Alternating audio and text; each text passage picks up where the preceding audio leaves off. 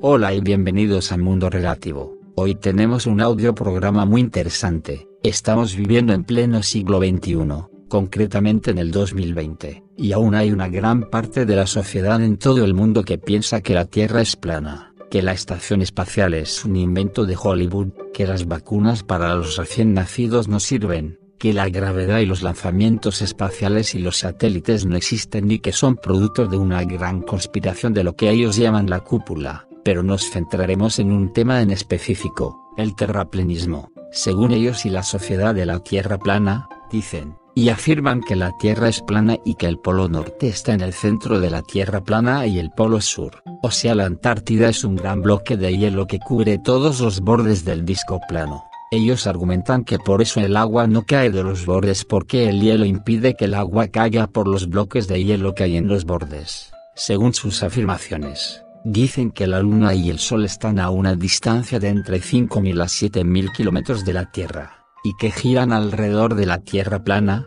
y que por eso mientras en una parte de la Tierra es de día en otro lado es de noche, y que por eso unos ven el Sol y otros ven la Luna, se basan en trigonometría y geometría según ellos afirmar que la Tierra es un disco plano y en ecuaciones y frases de hace más de 300 a 200 años y para ponerle la cereza al pastel argumentan que todo es perspectiva del lado del que tú lo veas. En pocas palabras tú podrías estar en un punto A y si tú quieres ver un punto B a una cierta distancia lo podrías ver con los diferentes artefactos que se utilizan para la observación telescópica pero si quieres ver del punto B al punto C no se puede, según ellos por el polvo, contaminación y diferentes variables de densidad en el aire.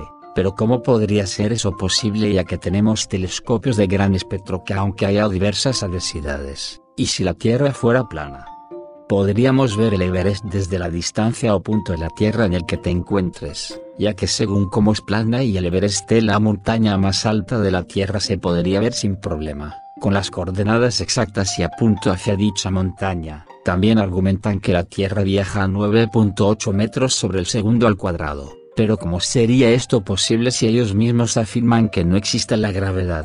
¿Por qué las cosas caen al suelo por su densidad? Y que mientras más pesadas sean que el aire caerán siempre. Entonces basado en sus afirmaciones ¿qué es lo que hace que la Tierra viaje a 9.8 metros sobre el segundo al cuadrado? ¿Qué es lo que la propulsiona? Si según ellos no hay gravedad y el Sol y la Luna, también tendrían que tener una propulsión para viajar con la Tierra por el espacio exterior. Lo que ellos nunca argumentan ni mencionan, es que la gravedad no es una fuerza de atracción. El científico más importante de todos los tiempos Albert Einstein, en su teoría de la relatividad general argumenta que la gravedad es la curvatura del espacio-tiempo lo que genera que los cuerpos más densos curven el espacio-tiempo lo cual hace que el Sol como astro rey por su masa y volumen curve el espacio y los planetas entren en órbita con el Sol, debido a su gran curvatura, lo mismo que pasa con la Tierra y la Luna. Además no saben explicar los terraplenistas por qué existen las estaciones, las fases lunares,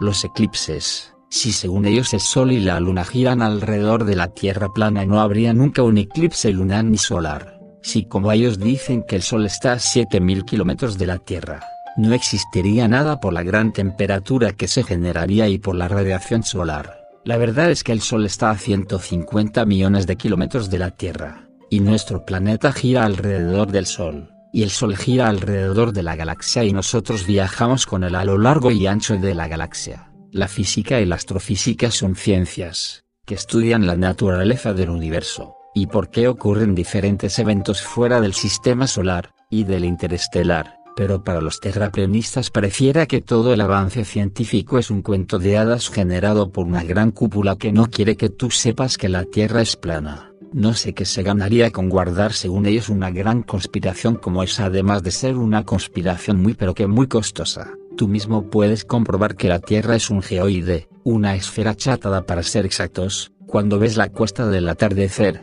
verás que el Sol, va desapareciendo en el horizonte pero hacia abajo hasta que se obscurece, y al alba del otro día podrás observar cómo el Sol va saliendo hacia arriba. Esto es por el efecto de rotación de la Tierra. Así que si tú eres uno de los que empieza a creer que la Tierra es plana, déjame decirte que no es así.